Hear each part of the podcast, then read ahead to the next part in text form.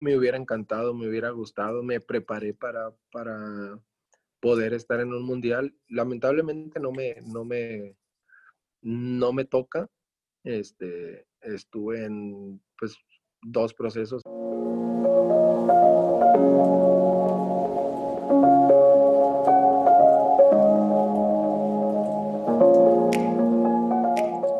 Bienvenidos a un episodio más de este podcast Nuestro Ángulo, donde pues tenemos como siempre, como cada semana, invitados de lujo para todos ustedes, contenido importando, importante. Ya ven, ya me estoy trabando y apenas estoy empezando. Es que ustedes no están para saberlo ni yo para contarlo, pero el invitado del día de hoy nos hizo levantarnos muy temprano para poder entrevistarlo, porque es que tiene una agenda muy ocupada y pues vamos a arrancar con, la presentación. Jesse, pues es tu invitado, tú lo pudiste contactar, es tu amigocho, por, como le dicen por ahí, pero tú cómo estás antes de, ya darle la, presentación como debe a el topo. Nada más vamos a dejarlo hasta ahorita. El topo le dicen por ahí. Buenos días, Adri, Marisol, otra semana más, otro invitado de lujo en este, bueno, entre comillas ese de lujo, ¿verdad? Pero bueno, estamos tratando de hacer que, sean invitados de calidad los que tenemos en este podcast. Bien feliz de estar con ustedes, Marisol, ¿cómo estás tú? Hola Jessie, hola Diana, un gusto estar con ustedes. Bueno, pues aquí contenta de estar en otro capítulo más y como dicen, con un invitado de lujo, tratamos de tener eh, obviamente personajes de calidad y bueno, ya lo decía Adriana, le dicen el topo, pero tiene una larga trayectoria, jugó en equipos como Atlas, América y Tijuana, así que Jesse, es todo tuya la presentación. Pues eh, digo, en esta profesión se pueden hacer pocos amigos y este, este individuo es uno de ellos. Digo, si tiene una agenda más apretada que la de... Jesse anda filosísima, ¿eh? Tiene, tiene más, una, una, agenda más apretada que la de Messi y Cristiano Ronaldo, pero por fin lo pudimos tener aquí en nuestro ángulo. Topo, muchas gracias por, por, la, eh, por, por, aceptar esta invitación. ¿Cómo estás? Hola, ¿qué tal? Buenos días. Este, muchas gracias. Y encantado, encantado y con mucho gusto de, eh, de poder estar con ustedes. Este, se me hace que te faltó un poquito más en tu presentación, así que, pero muchas gracias y contento y con mucho gusto de estar aquí con ustedes. Sí, la verdad es que eh, déjenme decirles, Adri Marisol, eh, sí, son de las pocas amistades que he podido hacer en esta, en esta profesión. Ustedes saben que no tampoco, o sea, el hecho de entrevistar a jugadores o convivir con ellos no significa que puedas entablar una relación de amistad, pero pues el topo. Es que son bien sangrones, Jessy, la verdad, algunos. Estamos viendo bien relajado. Juan Carlos se llama, porque le dicen el topo, pero es Juan Carlos Valenzuela. Topo, preguntarte, eh, ya sabemos que, que, fuiste futbolista, que tuviste una trayectoria de la patada, ¿no? Porque hay que pegarle por supuesto, al balón para seguir esa carrera de la patada. Pero también eres papá, ¿no? Papá muy, muy, joven y de tres. Cuéntanos cómo ha sido esa etapa de, de paternidad. Mira, este sí, soy papá de tres niños, tres hombres. Este, mi hijo el más grande tiene 15 años. Y sí, fui papá muy joven, fui a los 20, 21 años. Me casé muy joven también, ya llevo 16 años de casado. Este, y muy contento, muy contento. Este, fíjate que eh, el ser papá muy joven, pues me hizo eh, mm, tomar una responsabilidad que a lo mejor en, pues en esos tiempos o en este tiempo también, el, tener un, un, bebé a los 20 años, pues obviamente es una responsabilidad más. Este, y, y creo que me ayudó bastante para lo, lo de mi carrera, el, centrarme bien, el, saber que, alguien dependía de mí y, pues echarle mucho más ganas. Y ahorita la verdad que feliz, puedo hacer cosas con, hablando con mi hijo, el más grande, que, digo, ya, ya es, es un puberto, adolescente. Este, pues hay cositas que tenemos muchas en común, que las puedo hacer, que puedo hacer cosas con él que no puedo hacer con mi hijo, el, del medio, que es que tiene 10 años, que, a lo mejor con él hago y convivo y hago otras cosas con él y obviamente pues con, mi bebé que tiene tres meses, pues es diferente, muy contento, retomando y volviendo a vivir cosas que a lo mejor cuando jugaba no las podía hacer o no podía estar con él el tiempo completo y muy contento y, disfrutando todas esas etapas de, de, de mi vida como padre. Topo, ¿será que sí uno puede encontrar el amor en la adolescencia? Porque te casaste entonces alrededor de los 19 años. Me ¿El primer amor fue? Ay, esa está buena, ¿eh? Mira. Este, no, sí, claro que sí. El único. Muy joven, la, la verdad es que muy joven, por eso pregunto. No, sí, me casé muy, muy, muy, muy joven, muy joven. Este, y me casé muy, seguro, muy seguro, eso sí, pero con mucho miedo. Y, y siempre se lo he dicho a ella y creo que ella también estaba igual, porque obviamente, pues estábamos muy jóvenes, pero, pero pues ya muchos años con ella y, y- y muy contento. eh, más ella, estoy seguro que ella está más contenta. No. modesto. Este, Ya después pero- nos va a pasar sus métodos de ligue aquí. Nada ¿Cómo más fue porque que no la te está escuchando? ¿verdad? Nada más porque no te está escuchando, Sí, si no, no, me, tuve- híjole. me bajé y ya está ahí en el, en, en el cuarto ahí arriba, así que este, pues por eso la tengo que tirar. Oye, Topo, ya nos platicabas justamente esta parte de que pues te casaste joven y fuiste papá joven y hoy, bueno, estás como en esos procesos de disfrutar a una, un adolescente, pero que también tienes un bebé pequeño con el que todavía tal vez no puedes tener las mismas actividades. Pero justamente en tu carrera es, es, es mucho sacrificio, a lo mejor hoy con tu hijo de 15 años lo estás disfrutando distinto a como pudo haber sido hace 10 años, ¿no? Porque pues como futbolistas están viajando constantemente y, y seguramente te llegaste a perder momentos importantes. Eso es de lo más complicado que tiene esta profesión. Eh, mira, sí, creo que sí. Mire, y hablando ya así de un momento que me perdí con ellos, de hecho, con el más grande no me tocó estar con él. Él, él nació el 27 de diciembre y para esas fechas estábamos de vacaciones. Yo estaba en Atlas, eh, nos tocó jugar semifinal contra Pumas y mi esposa ya se empezó a sentir mal, y el, pero todavía le faltaban 15, 20 días más. Entonces ella decía que tenía contracciones y el ginecólogo le dijo, no, tú eres primeriza, no sabes. Y bla, bla, bla. Entonces, en ese periodo de vacaciones que nos dieron una semana, este, pues a lo mejor pudo haber nacido esos días, pero también le faltaban muchos, muchos días más. Entonces, se terminan mis vacaciones y justo yo me presento un domingo en la tarde para viajar directo a hacer pretemporada a, Manzanillo. Salgo el domingo en la tarde y el domingo en la mañana, el domingo, el lunes en la mañana, pues nos levantamos temprano a entrenar a las 7 de la mañana. Entonces, en ese inter que yo estaba entrenando, regreso de entrenar y ya tenía 19 llamadas perdidas de mi esposa. Entonces, pues obviamente lo que a mí se me vino a la mente es que ya se iba a aliviar. Entonces, me fui un día antes y ya cuando de Manzanillo a, Guadalajara, pues son alrededor de dos horas y media, tres horas en carretera. Entonces, yo cuando ya me regreso, mi hijo ya había nacido y no me toca estar en el nacimiento de mi, de mi primer hijo. Este, y pues cositas así, digo, pues los cumpleaños realmente con el más grande casi nunca me había tocado estar. Yo creo que los últimos años este, me, me, me, tocó estar ahí con él. El mero día de su, de su cumpleaños, este, 10 de mayo, pues me los he perdido. Yo creo que también he estado uno o dos con, con mi esposa. Este, días del padre, pues ninguno. Estamos prácticamente en pretemporada. Este, y pues cositas así, días especiales. Este, incluso un día, bueno, hace poquito estando en Tijuana, mi hijo, el, el, segundo, el del medio, que tiene ya 10 años, también me empezó así como de, como a reclamar y decirme...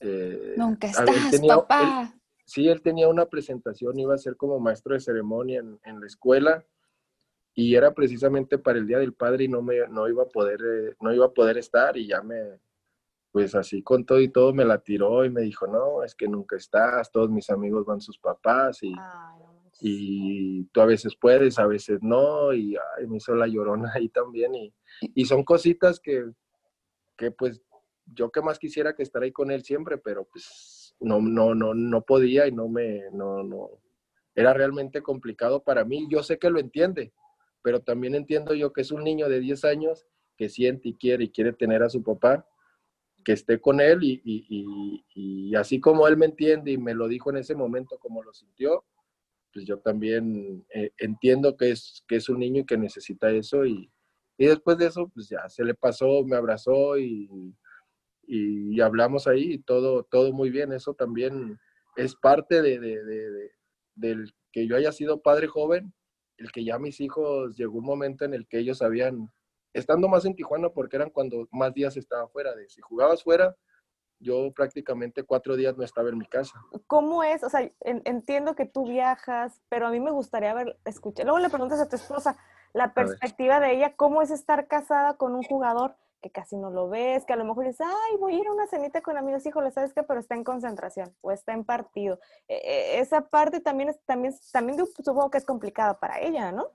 Sí, mira, es que realmente, pues sí, es, sí estamos mucho tiempo porque uno, uno se levanta, va y entrena, y si, si dices lo más rápido que, que, que, puedes terminar, que dices, ya acabé, ya me voy, yo creo que un jugador puede estar, dependiendo a la hora que entrene, a la una de la tarde. Yo te veía a ti a las 10 salirte del estadio caliente no, y apenas iban yo, creo, creo, que yo llegaba antes que, que, todos ustedes y yo me iba después que todos ustedes. Yo ya después... Yo Porque quería evitar a los medios de comunicación, ¿eh? Porque dijo, yo no quiero entrevistas, por eso voy al final. No, porque mira, yo, me, yo entrenaba y aparte terminando me quedaba a trabajar un poquito más. Ah. Obviamente por, por mi edad, porque yo jugaba en una cancha hablando en Tijuana donde es sintética, donde yo tengo mis dos rodillas operadas y porque yo no me quería lastimar. Entonces yo sabía que si me quedo y trabajo un poquito más cosas que a mí me iban a ayudar a, que toda la fuerza todos los impactos que pueden sufrir mis rodillas, que no se los lleven mis rodillas, pues me quedaba a trabajar un poquito más. Entonces, pues prácticamente era eso. Y también, eh, pues parte de que de todos los años que yo llevo eh, jugando y tengo lesiones, pues obviamente se cargaban muscularmente partes de mi cuerpo que a lo mejor no se le cargaban a un chavo de 22, 23, 25 años. Entonces, yo antes de empezar a sentir molestias, pues yo me quedaba a hacer terapia, a fortalecer, eh, con los preparadores físicos a, a, trabajar, a, estirar y prevenir y hacer un trabajo más de, de, mantenimiento para no ir cuando yo ya sentía una molestia porque a lo mejor ya me iba a impedir entrenar, que era lo que yo no quería. Entonces, por eso yo me iba un poquito más tarde. En ese sentido, también esas cosas mi familia ya las entendía porque ya llevan muchos, llevaban muchos años conmigo, entonces pues ya sabían y si tendría que ir en la tarde, pues también eso lo, lo, lo, lo entendían y también mi esposa nunca me reprochó ni me reclamó nada sí había ocasiones que, por ejemplo, como tú dices, Jessy, que, que había una cena con padres de familia de la escuela, compañeros de mis hijos. Y normalmente porque trabajan de lunes a viernes, pues les hacían en viernes en la noche o en sábado. Entonces, pues prácticamente esos días son los días fuertes para mí, que era el día del partido o el día de estar concentrado. Y pues no, y, la verdad mi esposa pues si van en parejas, pues prefiero no, Sí, hubo, muchas veces, o creo que todas las veces que, que nos invitaron, si no estaba yo, pues no, no iba, no se sentía gusto como que fueran todos pareja, aunque ella tuviera buena relación con, con sus amigas, pues no, no, no se sentía cómoda. ¿Por qué topo? A ver, dinos, ¿por qué topo a ah. mí? Ah, es que estando en fuerzas básicas, un compañero así me, me, me empezó a decir, por mis dientes. Me empezó a decir así, que estaba muy bien. y, y, ya así se me quedó y la verdad me gustó. Y incluso hay veces que me habla la gente y es, oye Juan Carlos, y yo volteo así de, ¿quién es ¿Quién es Juan Carlos? sí, digo, pues, dime topo, le digo, no, es que a lo mejor te molesta. Le dije, no, que me va a molestar, le digo, pues no. Yo hubiera dicho que me molesta o no me gusta y no, al contrario, me, me gusta y también me gusta por, porque a lo largo de mi carrera así me fue conociendo la gente y creo que era más fácil que te lleguen a ubicar por tu apodo a que a veces por tu nombre. Entonces ya se me quedó y, la verdad me, me gusta y, y, no me molesta para nada. Oye, Topo, pues estábamos diciendo, ya retomando la charla, que íbamos a preguntarte un poquito ya más de, de todos estos años que tuviste como zaguero, porque era zaguero, hay que, ahorita nos vas a decir por qué esa posición, pero ¿cómo fueron tus inicios? Ya, ya Mari lo dijo al inicio, algunos equipos en donde tú estuviste formando parte, evidentemente hasta llegaste a ser seleccionado nacional, pero ¿cómo fue ese inicio cuando el Topo dijo yo quiero ser futbolista y aquí probé suerte y de ahí para el Real? Mira, fue, yo soy de Guaymas, Sonora, yo soy de Sonora, este, y pues jugaba en la calle, en el barrio, en el equipito de la colonia. Este, y luego pues hacen torneos estatales. Entonces, yo jugando con la, con la selección de mi ciudad, pues fui un torneo estatal y luego me tocó representar a la selección de Sonora. Cuando me toca ir a la selección de Sonora mm, es para ir, para venir a Guadalajara a jugar la Olimpiada Juvenil. En la Olimpiada Juvenil, ahí es donde había algunos visores de algunos equipos y ellos me invitan a hacer una prueba este, a, sus respectivos equipos. Yo vengo a, probarme Atlas, estuve alrededor de tres días este, haciendo las visorías, las pruebas y terminando esos tres días, pues ya me dicen, ¿sabes qué? Se quedan este jugador, este jugador y este jugador. Tres jugadores nos quedamos de, de 40 que creo que éramos. Este, y ahí empezó, empezó, yo me regreso con mi papá, que era el que me había traído, este, termino mi, mi, curso de, de, la escuela, que yo había venido en, en mayo más o menos a probarme, terminé la escuela hasta junio, julio, y ya me vine en, en junio, julio, algo así, no, me, no recuerdo bien si junio o julio. Y de ahí ya me, me, quedo, me quedo ahí en Atlas. Este, llegué en el 2001 y debuté, debuté en el 2003, hice dos años en Fuerzas Básicas. Llegué a cuarta división, luego a los seis meses me subieron a tercera, luego jugué en tercera y a los seis meses me subieron a segunda. Y en segunda división este, estaba jugando y después hacen el torneo de reservas nacional. En el torneo de reservas nacional yo estoy jugando en segunda porque era una categoría más, más grande que yo y unos que otros de mi edad subieron a 2, 3 y a mí no me habían subido. Entonces pasa algunas cositas ahí, a un jugador ya el entrenador no lo quiso, se peleó con él, hubo un problemita y a mí me toca ir en, en lugar de él, me manda a llamar a mí y ya me quedo en el torneo ese nacional de reservas, que era como actualmente es la sub-20. Juegas de preliminar de los primeros equipos. En ese tiempo sí, lo hacían que jugaras en el estadio donde iba a jugar el primer equipo. Entonces eso fue muy bueno porque los equipos o el equipo donde jugabas, normalmente llegas dos horas antes, entonces el entrenador o la gente o el cuerpo técnico les tocaba ver eh, pues prácticamente medio tiempo o el segundo tiempo. Entonces a nosotros era mucha proyección para que de ahí si veía algún jugador el entrenador lo llevara a primera división. Entonces ese torneo nos fue muy bien, somos campeones, del torneo de reservas y de ahí no se, me empieza a llamar al primer equipo. Y ahí empezó así de empezar yendo a, entrenar con el primer equipo, luego me toca hacer pretemporada y al, al paso del tiempo pues me toca debutar. Pero así en un resumen más o menos es lo que me tocó a mí vivir en un, corto, en un periodo corto de dos años, año y medio, el poder llegar a, a primera división. O sea que si eras bueno. Él le echaba ganas, fíjate que le echaba ganas y, este y creo yo que me, me, puse, yo mientras llegué, pues primero me puse como metas cortitas.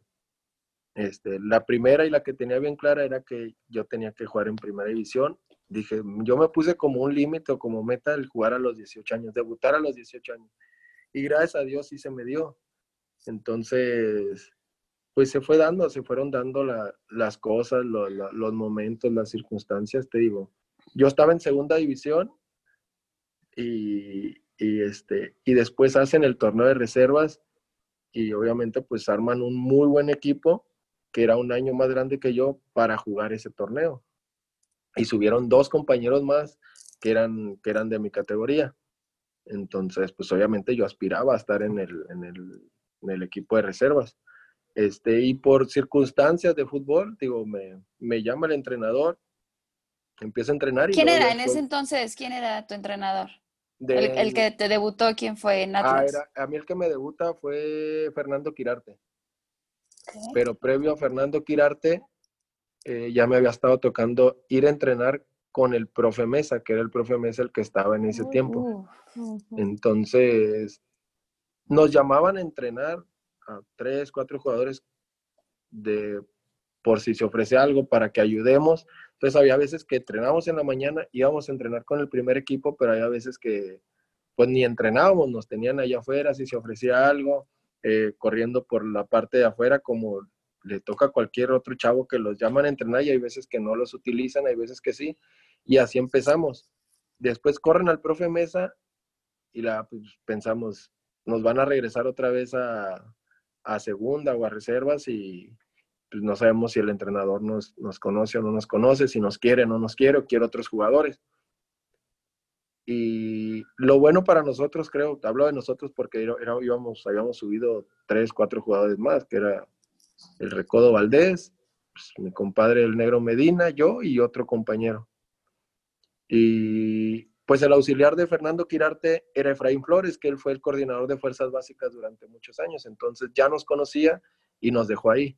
Entonces ese torneo nos toca, pues me toca a mí debutar, creo que primero que todos los demás y a los demás les toca creo que al siguiente torneo, en otro torneo. Entonces, fue, fue también, fue bueno, tío, se dan los momentos, circunstancias y las personas para que, a lo mejor si llegaba otro entrenador o llega el mismo con otro, entrena, con otro auxiliar, a lo mejor ni nos conoce y nos dice, ¿saben que no? Pues regresen a sus equipos y después vemos si les hablamos o no les hablamos. Y justamente en lograr ese sueño ya de estar en primera división, llegas a uno de los equipos también pues más mediáticos como es el América y ah, ya se. Es americanista, eh, aguas. El preámbulo es que Mari es americanista. Cada entrevista tiene que sacar a la América. no, te dejamos, te dejamos. Yo creo que será muy bueno, por eso llegó una institución así. no, preguntarte. Pregunta, tu pregunta. Es, es, ¿Es complicado jugar en un equipo como América? ¿Pesa defender esa playera? Este, sí, es, sí es muy complicado, sí es difícil, sí es complicado, eh, porque como ya dijiste, es un equipo mediático, un equipo que, que si no andas o si sí andas, eh, van a hablar del equipo, bien, mal o regular, van a hablar de, de un equipo como lo es América. Y en ese tiempo, pues también eh, sabías que si no juegas o no, te traen para jugar y si no juegas, este, no te aguantaban tanto como a lo mejor hoy te dan un, poquito más de tiempo para, para adaptarte. En ese tiempo, pues no, si no jugabas a los seis meses, salía, llegaba uno y se iba a otro. Entonces, sí es, sí es complicado jugar en, en equipos importantes. No hablo solo de, de América. Ahorita hablo de América porque a mí me tocó estar ahí, pero creo que lo que vienen siendo Chivas, eh, Cruz Azul, eh, Pumas son equipos de los importantes y grandes. Tijuana, Atlante, oye. Pero sí, en América, pues creo yo que sí es, es distinto como en cualquier otro equipo y, es difícil y es complicado jugar en un equipo eh, donde tienes afición en toda la República, donde eh, todos los días hay eh, medios como... hay muchísimas... Justo eso te iba a decir, ¿crees que sea más por, por los reflectores? Porque más allá sabemos que son 18 equipos, pero de América todos los días se tiene que hablar. Sea bueno, sea malo, te atacan. Es, es, más por esa riña que hay también con medios de comunicación, con todo. Sí, sí, creo yo que sí, en parte es, es eso.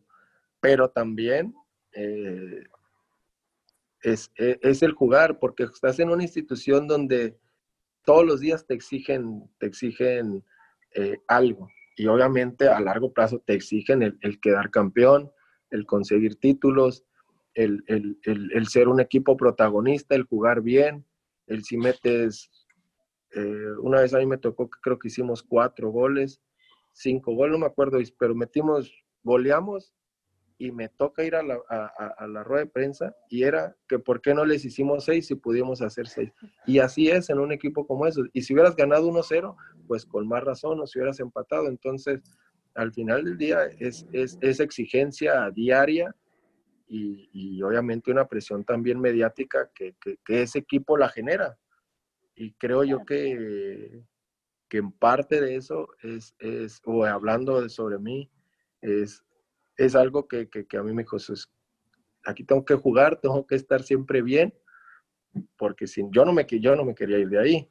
Entonces, pues gracias a Dios estuve seis años, me tocó vivir cosas muy bonitas y, y, parte de eso era que había una presión constante y creo que a mí me gustaba el tener todos los días una presión y si no jugaba, pues quería jugar y ganarme mi lugar y si ganaba mi lugar, no perder ese lugar y, y ser constante en un equipo tan importante como lo es América. Claro, justamente en ese tiempo te toca también que Miguel Herrera te entrene en América, ¿cierto? Sí, a mí me toca Miguel. Yo cuando me fui a América, Miguel fue mi entrenador en Tecos. Yo a Miguel lo tuve de entrenador seis meses antes en Tecos. Yo salgo de Atlas en el 2007 para empezar diciembre del 2008. Todo ese año lo juego en Tecos, juego un año. Este, y en diciembre me voy a América. Estaba de entrenador el Pelado Díaz. Me toca estar con, con el Pelado, luego creo que llega Chucho Ramírez, luego Manuela Puente como a los dos años o tres años llega Miguel. Y yo ya Miguel lo había tenido seis meses en Tecos y ahí es donde él me toca eh, otra vez tenerlo de, entrenador cuando él llega, llega a América. Y después lo tienes en Tijuana, ¿cierto? Y después me toca, eh, sí, estar en, estar en Tijuana después de que él deja la selección. Claro. Oye, ¿cómo es Miguel Herrera? Perdón, pero ¿cómo es Miguel Herrera? O sea, es es una persona temperamental que yo siento que Miguel Herrera o te cae bien o te cae mal, no hay un intermedio, o sea, literal, por su personalidad, por cómo es en la cancha, fuera de ella, porque hay mucho lo que rodea a este personaje, pero ¿cómo es eh, el, lado de, Miguel Herrera ya como, como técnico, como persona que tú conoces de varios clubes? ¿Cómo es? Mira, Miguel, este, supongo y creo por lo que dices, no lo conoces. Este, pero Miguel Herrera normalmente te va a caer bien. Sí, es un tipazo, la verdad. Es, es, es, es, como persona, creo que es mejor persona que, como entrenador, y vaya que como entrenador es muy buen entrenador. Este, y, creo que a, poca gente le cae mal. Eh, cuando lo conoce realmente, a lo mejor hay formas o cositas que dices, ah, Miguel tiene esto, puede ser esto, digo, no sé, pero como persona es un tipazo, eh, eh, es una persona ya como entrenador que siempre está al pendiente del jugador. Entonces creo que eso él le ayuda mucho o él ha sabido eh, entender o ver las necesidades para que su grupo completo, no nada más los 11, los 13 que juegan, este, le, respondan dentro de, dentro de la cancha. Porque al final de cuentas, si te enfocas, creo yo, si te enfocas más en los que están jugando, pues obviamente el que está jugando está contento. Entonces, él creo que le da mucha prioridad y el crear una competencia interna con los que no juegan. Porque al final del día, si yo no estoy jugando, pues obviamente yo soy el que quiere jugar, el que puede traer, el que puede estar pensando cosas que este no me quiere, que yo ando bien y no me pone. Entonces, él le da mucha importancia también a, su equipo que no juega, que es el que le va a dar para que eh, su, su, once titular o al que él está poniendo no se relaje y sienta una presión del jugador que está ahí atrás.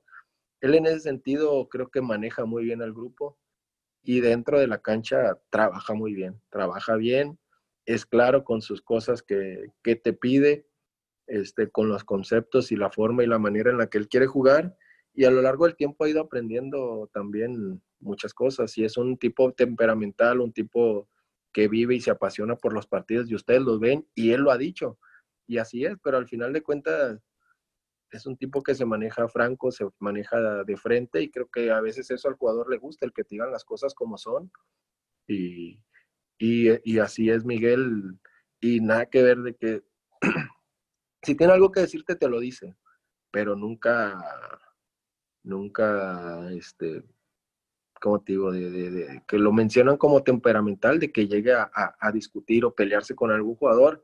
El tiempo que yo lo tengo de conocer, eh, nunca me, me, tocó tan algo, algo así que digas, sabes que este, este entrenador eh, está pasando la línea de, la autoridad o el poder que pueda llegar a tener en su equipo. Jamás me tocó algo así. ¿Es el mejor DT que has tenido, Topo? ¿El Piojo? Ay, mira, es que si te digo eso, creo que... Lo vamos a comprometer en este podcast. ¿eh? Venga, Topo. Es que, pues, te, te digo, sí es uno de los entrenadores eh, de los mejores, pero también he tenido muy buenos entrenadores. A mí eh, me tocó estar con Manuel Lapuente. Me hubiera, me hubiera encantado estar un poquito más de tiempo con él porque, pues, todos sabemos lo que es Manuel Lapuente en el fútbol y en el fútbol mexicano. Este, a mí se hubiera gustado eh, entrenar, trabajar un poquito más de tiempo con él, aprender más de lo que un señor como la Manuela Puente pudiera darme, pudiera enseñarme, pudiera yo aprender y tomar cosas de lo que, de lo que es, es, es un entrenador y una persona como, como Ana- Manuela Puente. Este, obviamente, pues Miguel, sí, por decirlo así, pues me toca ser, ser campeón con él en América. Este, eh, después en Tijuana, pues nos tocó un, año, año y medio, no recuerdo el tiempo que estuvo, creo que año y medio, no sé si los dos, pero donde fuimos en todo el año, fuimos el equipo que más puntos hizo los dos torneos, que creo que ningún equipo lo, ha hecho quedar super líder los dos torneos. Entonces, pues obviamente nos fue bien, nos faltó culmi- culminarlo con, con, Con el con- título. con, con el título, pero, pero pues obviamente fueron momentos que, que, que, que nos fueron, que nos fue muy bien. Y hablando personalmente también, fue, me, me- me fue muy bien en el tema individual. Topo, ¿consideras que hasta cierto punto te faltó algo en el fútbol mexicano? O sea, hablas de, de ese paso que tuviste por, por varios clubes en la liga, fuiste seleccionado eh, nacional. ¿Consideras que te faltó algo, a lo mejor asistir a algún mundial? Sí, sí, siento que sí me, me faltó eso, me hubiera encantado, me hubiera gustado, me preparé para, para poder estar en un mundial. Lamentablemente no me, no me, no me toca. Este, estuve en pues dos procesos, uno que fue con, eh, con Javier Aguirre en el Mundial del 2010, que me toca estar concentrado un mes previo a la lista final de que iba a dar Javier, pero pues, obviamente ahí yo ya pues, estaba un lugar entre Johnny Magallón y yo, porque los demás defensas, pues la, todos estaban en Europa, el Maza, Rafa, Héctor Moreno, Osorio, Y la Salcido. competencia era fuerte, ¿eh? O sea, los nombres que dices son entonces, fuertes. Entonces, pues prácticamente todos los defensas, mm, menos Magallón y yo, este, estábamos aquí en México. Entonces los dos sabíamos, de hecho éramos compañeros de cuarto. güey, el, otro lugar está entre tú y yo. Y los dos sabíamos y te- tenemos, hicimos una buena relación, pero sabíamos que uno de los dos nos íbamos a quedar fuera. Entonces, ese lugar estaba entre nosotros, porque los demás, como te repito, Osorio, Salcido, Víctor Moreno, El Maza, Rafa Márquez, pues venían de Europa, entonces era muy difícil este, que uno de ellos quedara fuera. Entonces, eh, pues más o menos, pues yo lo tenías en, en mente o lo tenías presupuestado que podías quedar fuera. Ya en el otro proceso que fue cuando estuvo Miguel para el de Brasil, eh, ahí yo sí pensé que, que ese era mi, mi, de hecho, pues era mi último para poder yo asistir a un mundial y por cómo hicieron las cosas, de estar yendo a las últimas convocatorias cuando Miguel toma, toma la selección, ir al partido de repechaje a Nueva Zelanda, me toca jugar. Este, y los otros partidos, pues estuve yendo, estuve jugando eh, más constante que con otros entrenadores que me llamaban, pero jugué muy poco. Fui muy, varias veces a selección, pero no tengo muchos partidos con selección.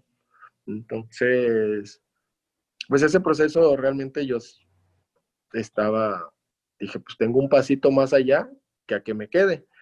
Pero pues al final del, del- día me, me toca quedarme y me dolió mucho, pero pues con mi familia, con la gente más cercana a mí, lo superas, le das vuelta a la página, das un pasito más adelante y, sigues lo que es tu, eh, tu carrera, tu vida y- y a lo que viene.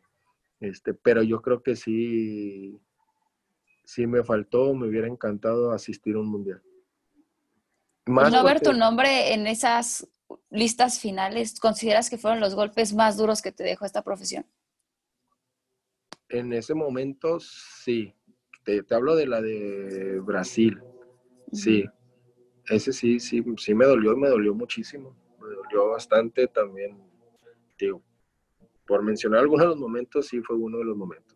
hace un momento les decía, me rompí los dos cruzados, también fueron momentos difíciles, pero creo que también ese fue uno de los momentos eh, difíciles porque a lo mejor mentalmente no me había preparado como la otra vez, o a lo mejor porque yo sentía, por cómo se había dado todo, que, que esta era mi oportunidad de, asistir a un mundial.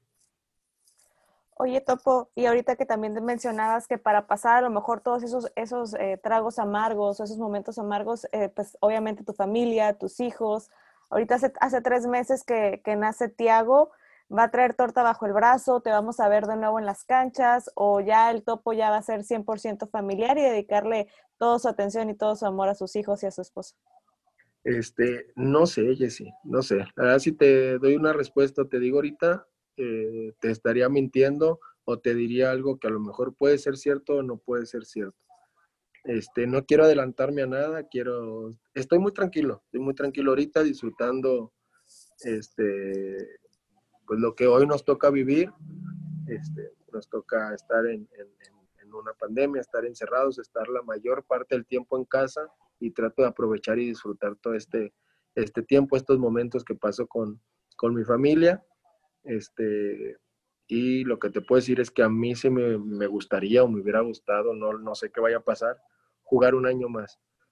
Por cómo me siento, por, por que creo que puede haber esa, esa oportunidad. Si no la hay o si no hay algo que a mí me, me convenza o me llene, no quiero jugar tampoco nada más por jugar o por irme atalado por esto, por, por algo que yo quiero, de ah, que quiero seguir jugando. No, no, si no hay algo bueno, no hay algo que a mí me, me, me llene y que esté yo tranquilo, que mi familia esté bien, no lo, no lo voy a hacer y voy a tomar la decisión de, de parar y lo anunciaré en su momento.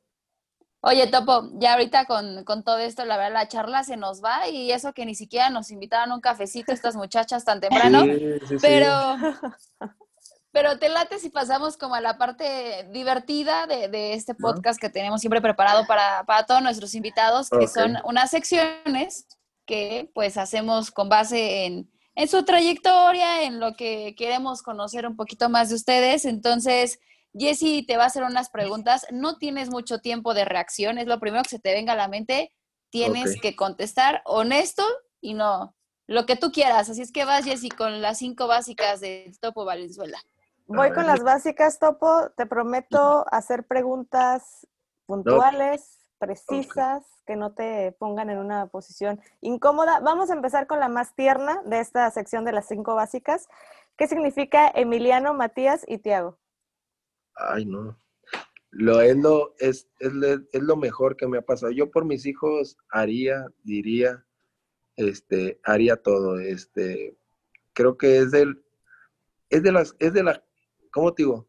Es algo que todavía no conoces y ya los amas, ya los quieres, ya los estás cuidando, ya los... Yo por mis hijos haría y haría todo por ellos. Oye, delantero que más te ha costado marcar. Este, pues mira, no era delantero, pero creo que uno que se me complicaba o, me costaba mucho era el Pony Ruiz.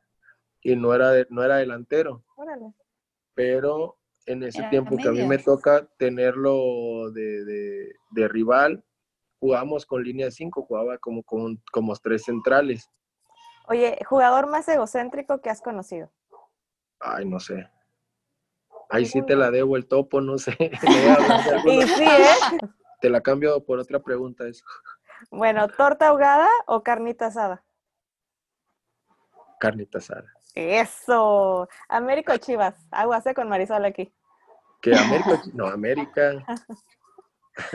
bueno, Topo, ya ves, te, dije que, estaban, que estaban ligeritas, Me la regalaste.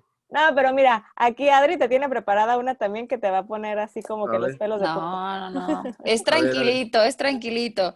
Mira, tenemos esta sección que se llama Desde la Tribuna, que son pues algunas preguntas que el público manda para, para saber un poquito más de, nuestros invitados. Entonces, una de me adelanté, pero era por qué te habían dicho, el, eh, por qué el apodo ah, del Topo Valenzuela. Y bueno, esa ya está, check, ya tiene palomita, ya no puedes decir que ya, quemaste.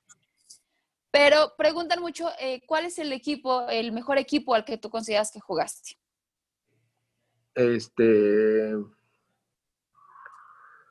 pues mira, sin faltar el respeto a nadie ni, ni, ni, ni nada, pero pues obviamente creo yo que fue América. Fue América, aparte me, me, me toca ser campeón dos veces, este, porque es en el equipo que más tiempo duré jugando en primera división, jugué seis años, seis años, seis años y medio.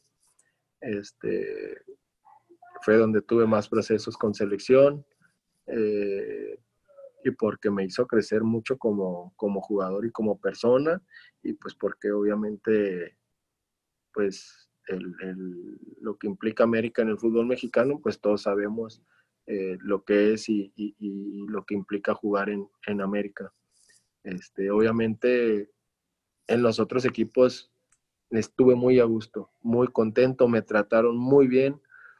Creo en Tecos que estuve un año, mis respetos para la gente de, de Tecos en ese tiempo que estaba en, en primera división, la directiva me, me trató muy bien, me, me abrió las puertas para que en su momento yo pudiera ir a América de una manera muy, muy accesible, muy fácil, una negociación tan transparente y tan, tan abierta que, que, en un año que yo estuve ahí quedé muy contento con ellos. Obviamente Atlas, que yo ahí salí, jugué cinco años en primera, dos en fuerzas básicas y pues en Tijuana también. Tijuana jugué cuatro años y, y los disfruté y estuve muy contento. Mi familia no se quería ir de Tijuana.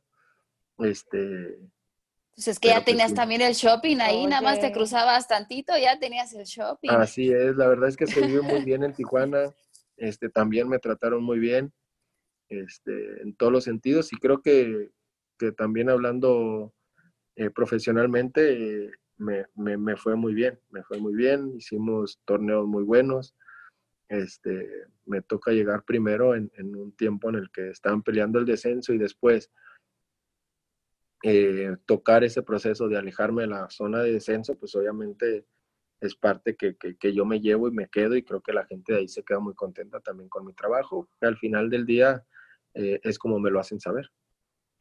Topo, equipo al que te hubiera gustado jugar y no se dio esa oportunidad. Mira, América fue uno de los equipos que yo siempre tuve en mi, en mi cabeza para jugar. Este, pero también me hubiera gustado jugar o tenía en mi mente el jugar en alguno de los dos equipos de Monterrey. Creo que eso, eso también yo lo tenía, dije, es América o poder jugar en uno de los dos equipos eh, de Monterrey. Hablando cuando... No, ya di uno, Tigres o Monterrey, di uno. No, no, no, es que no, te soy sincero, no, no, no, no, no tenía, te digo, mi, mi, mi cabeza o mi, mis objetivos, mi objetivo era jugar en América. Entonces yo decía, pues si no se me da lo de América, me encantaría jugar en uno de los dos. No tenía ninguna preferencia, pero pues se da primero lo de América. Pues obviamente cuando yo estoy en América, pues no me quería ir a ningún otro equipo. Sí, seguramente nadie se quiere ir después de ese gran equipo. Por eso estaba tan calladita, mírala. No, pues ya vamos con la última sección. Esto se llama el triplete. Como te das cuenta, soy la más tranquila de todas. Y bueno, aquí vamos con el tema reflexivo.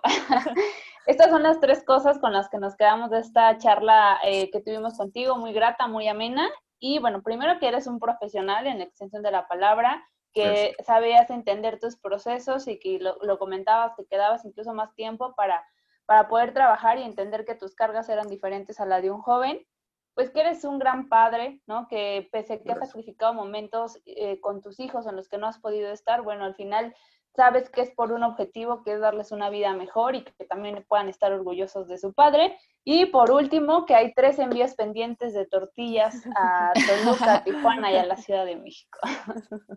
Sí, sí, sí. Muchas gracias por, por tus palabras y, y sí, eso está, hasta ahorita aquí lo apuntamos y, y, se las hacemos llegar con mucho gusto, claro que sí. Bueno, ahí va, ahí va, mi, ahí va, mi, triplete topo. Eh, la verdad es que me quedo con la parte de que eres un profesional en la extensión de la palabra, un ser dedicado en tu profesión y a tu familia y sobre todo esa parte, el topo familiar, el topo que es antes eh, papá y después jugador. Con esas tres cosas me quedo de esta, de esta charla que tuvimos contigo. Gracias. Gracias, gracias. Ya va la mía, ahí va la mía.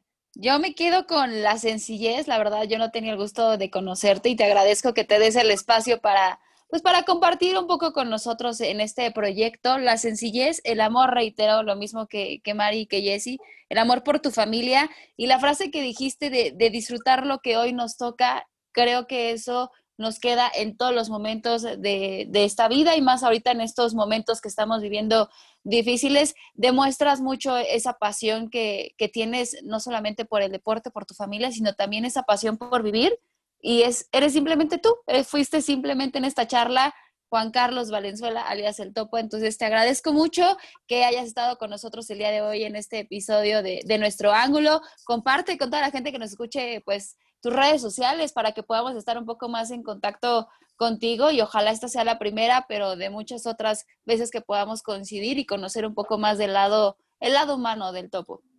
Muchas gracias, Topo. Síganos en nuestras redes sociales, eh, Instagram, arroba nuestro ángulo, también en Twitter, en Facebook, en YouTube, en Spotify, todos los martes los episodios y esta parte pues con el Topo Valenzuela. Topo, tus redes sociales. Pues nada más Topo Valenzuela en Instagram, no tengo otra, otra red social, la verdad es que casi no me gusta y, y ya últimamente pues lo, lo hago, pero no, no, no. Eso es todo. ¿eh? Muchísimas gracias por, por, habernos acompañado el día de hoy, Juan Carlos Topo Valenzuela. Yo ya te voy a decir Topo, porque eso de Juan Carlos es un nombre larguísimo. Sí, a nadie, pero... nadie lo ubica así, así que es más, yo pensé que le hablabas a alguien más, dije a su marido, a su novio. Ahí oh, no, no, no, no, no, no.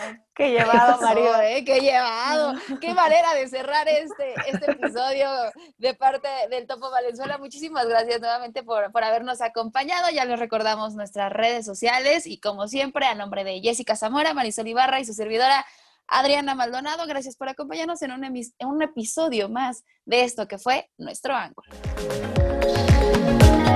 Thank you.